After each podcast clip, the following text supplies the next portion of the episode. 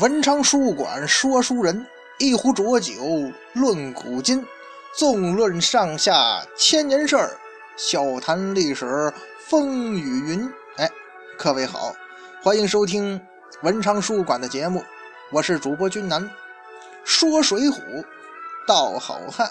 今儿啊，咱们又要书接前文了。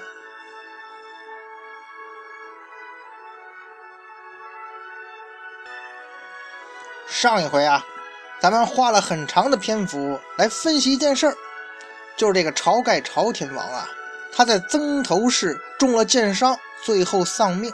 可是这个行凶之人呢，并不是大家普遍认为的史文恭，并且呢，做了君南我认为的分析。那不管我这个分析有没有道理哈，咱们权且顺着这条线往下说。假如说史文恭啊。他不是杀害晁盖的凶手，那谁才是真凶呢？总得找那个放箭的人吧。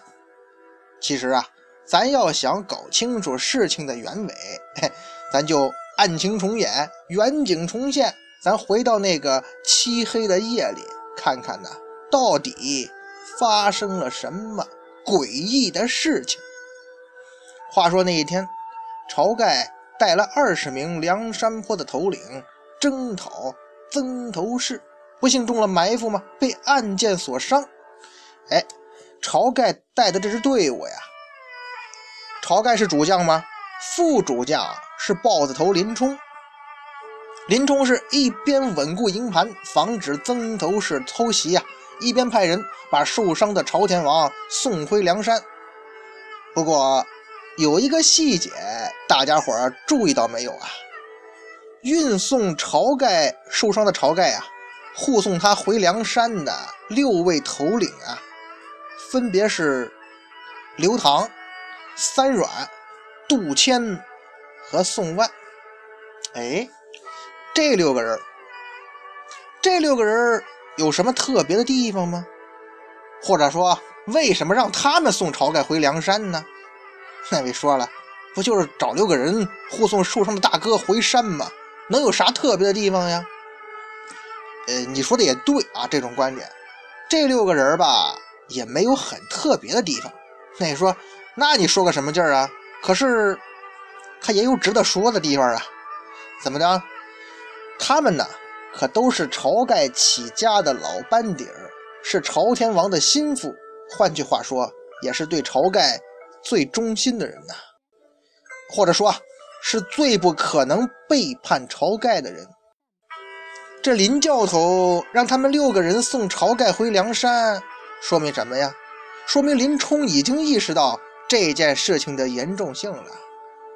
咱们甚至可以大胆说啊，林冲已经依稀怀疑这下山这支队伍里头啊有内奸。哎，干脆说就是凶手，就是这个内奸呢，直接或者间接的暗算了晁盖。但是事情到这个时候啊，林冲的心其实也已经乱了，乱到他来不及考虑其他的事情了。当务之急啊，是赶紧把受伤的朝天王快点送回梁山呢。那用谁呀？肯定用晁盖的心腹才安全呢。那就是他六个人嘛。林冲觉得用他们没什么问题，所以很放心的让他们六个人护送受伤的晁盖回梁山。那。问题来了，其他人呢？说明林冲没有怀疑他们六个呀。那其他人里头谁是内奸呢？呃，查内奸的事儿啊，要梁山泊高层去查，因为这件事儿关系重大呀。以他林冲的能力和实力，说实在的，这件事儿在这种情况下做不来呀。不过话到这儿哈。咱得说，假说林教头真有这么个怀疑的话，这种怀疑成立吗？晁盖的身边真的埋伏着内奸吗？如果有的话，这内奸到底是谁呢？其实啊，咱们还是要宏观的来看一下啊。朝天王这次遭遇暗算啊，其实很蹊跷。咱们之前费了很大的篇幅啊，去讲逐一排除被怀疑对象。把那个嫌疑最大的史文恭给排除了，包括曾头市的庄丁啊，也给排除了。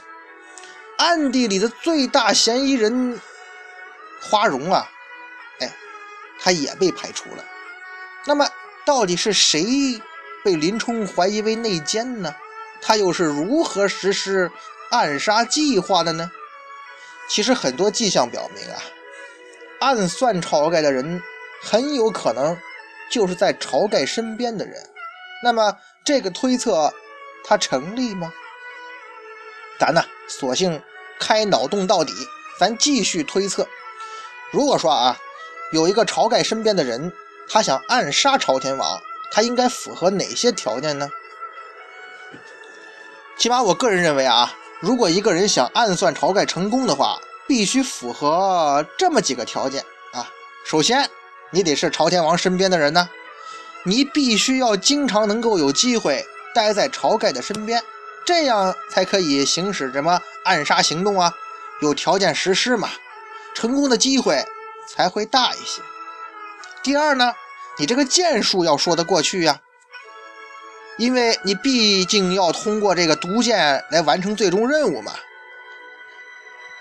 如果说这个暗算的人不是花荣的话，但是他的剑术啊，虽然比不上小李广，也不能比花荣差太多吧？否则也不可能在这漆黑的夜里头一箭能够重伤晁盖啊。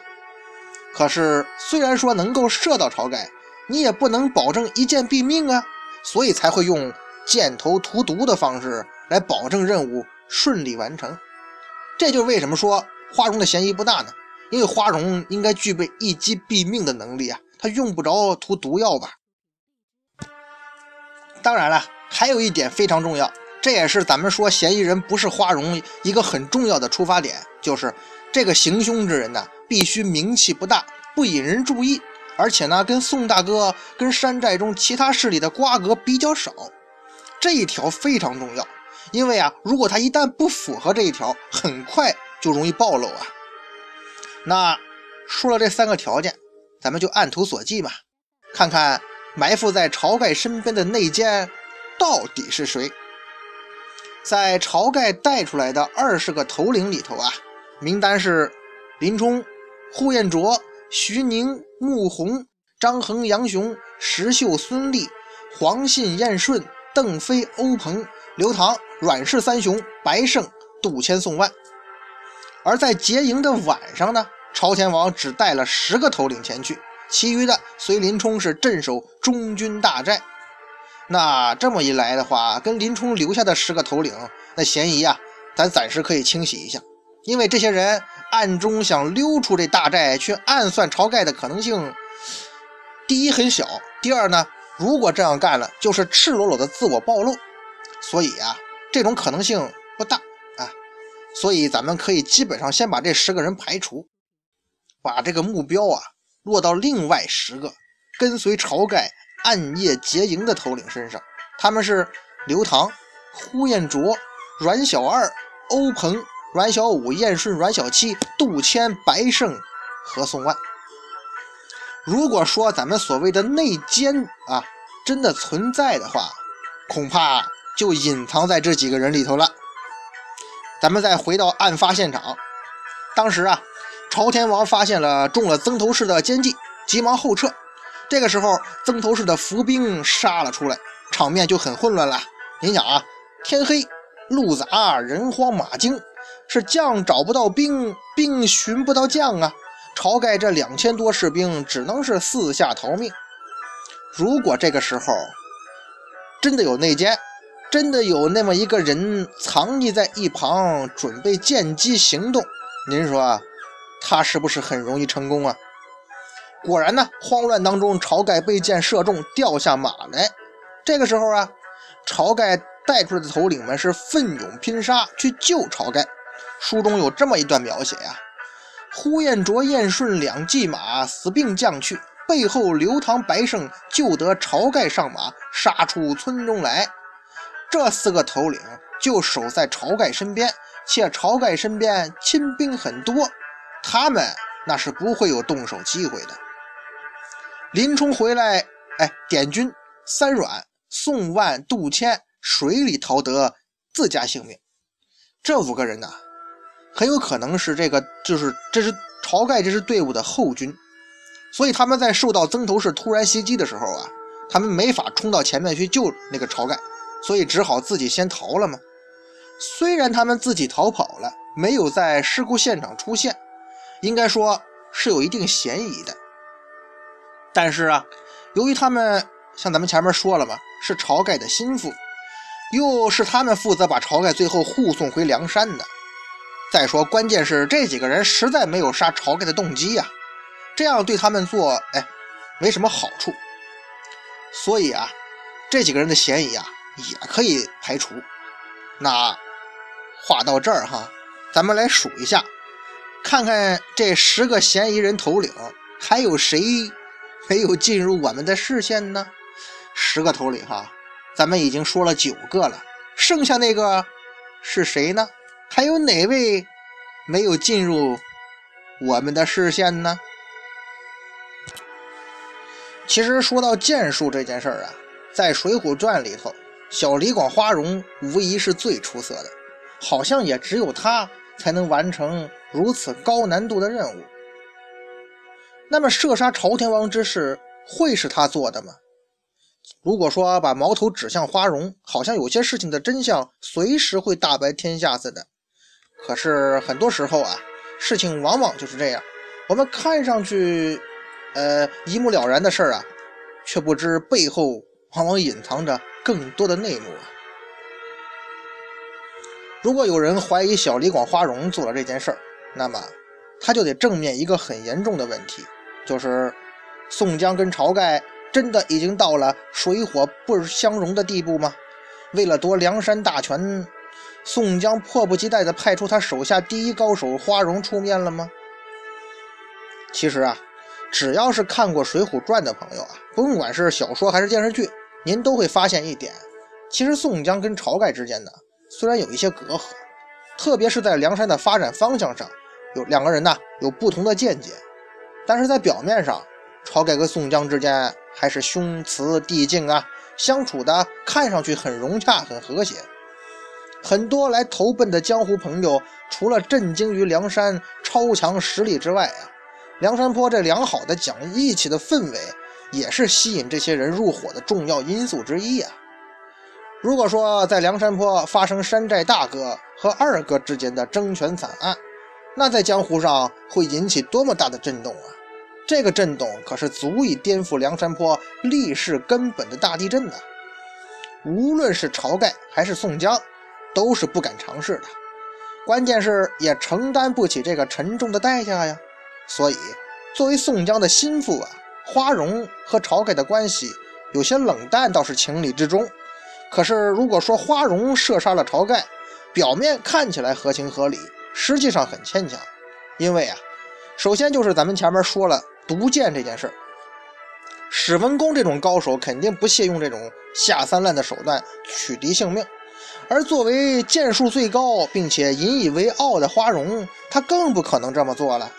虽然说用毒箭去射杀晁盖呀，有点混淆视听的作用。转移怀疑视线嘛？可是你如果这样做呀，恰恰会引起一些有心之人的注意和怀疑。这不很多读者都怀疑花荣吗？所以呀，这一招并不高明。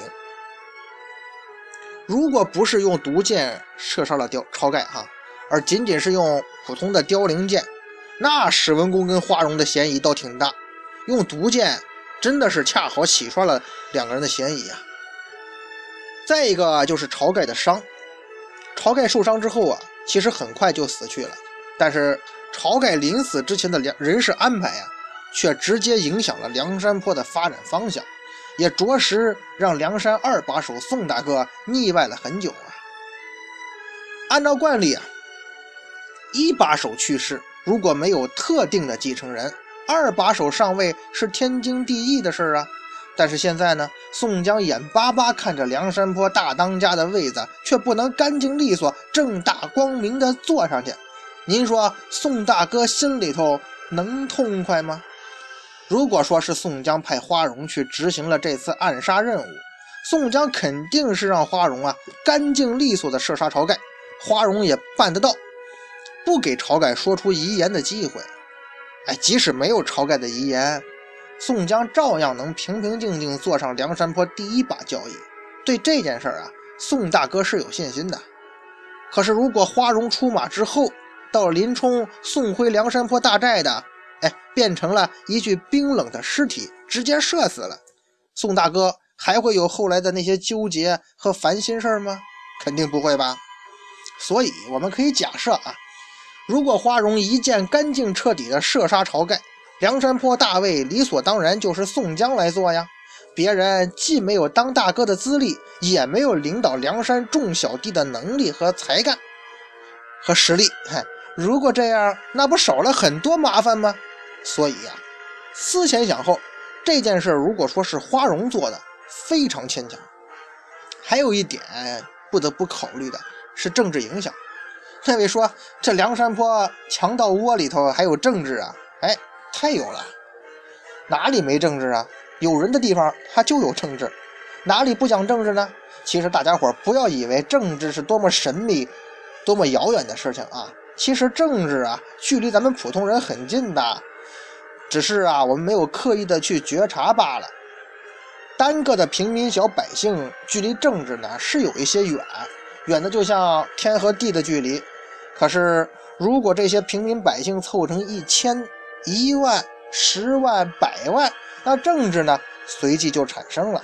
因为啊，政治说到底啊是一种管理大众、统治大众的手段，这个道理很简单吧？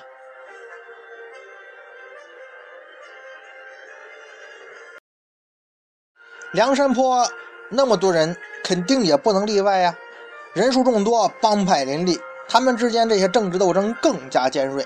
虽然宋江和晁盖之间明面和气，可暗地里头在争斗也是公开的秘密了。但是毕竟啊，哥俩没有撕破脸，也没有火并的迹象，否则啊，梁山上那些实力超群的帮派早就分裂了，哪里还有什么强大的梁山泊呢？晁盖和宋江作为梁山。第一二把手是绝对不会允许在梁山坡上出现这种事儿的，那可是梁山的灭顶之灾呀！宋大哥那是人精中的人精，他自然知道这其中的厉害，所以宋大哥是绝对不会让花荣啊跟这晁盖之死有任何瓜葛的。还是那句话，宋大哥承受不起某些大势力的压力，更承受不起梁山要四分五裂的后果。所以呀，宋大哥不但不会派花荣下山暗杀晁盖，反而会让花荣啊天天在那些大势力面前晃悠，目的呢是表明花荣的清白。为了保持梁山泊的统一和稳定，宋江哥哥可是花了大心思，费了大心血呀。维稳一词儿可是宋大哥工作的重中之重。他不会给任何人破坏这个局面的机会，因此宋大哥也不会让任何人抓住，哎，是他谋害朝天王的任何线索。所以呀，花荣肯定不是暗杀晁盖的凶手。花荣不是凶手，也就是说呀，他中途下山行凶的可能性是没有的。那么方才咱们分析了，跟着晁盖出征的十位头领啊。有九个人的嫌疑啊，可以排除。那我们好像还漏了一个人啊，哎，那个人是谁呀？对，就是魔云金翅欧鹏。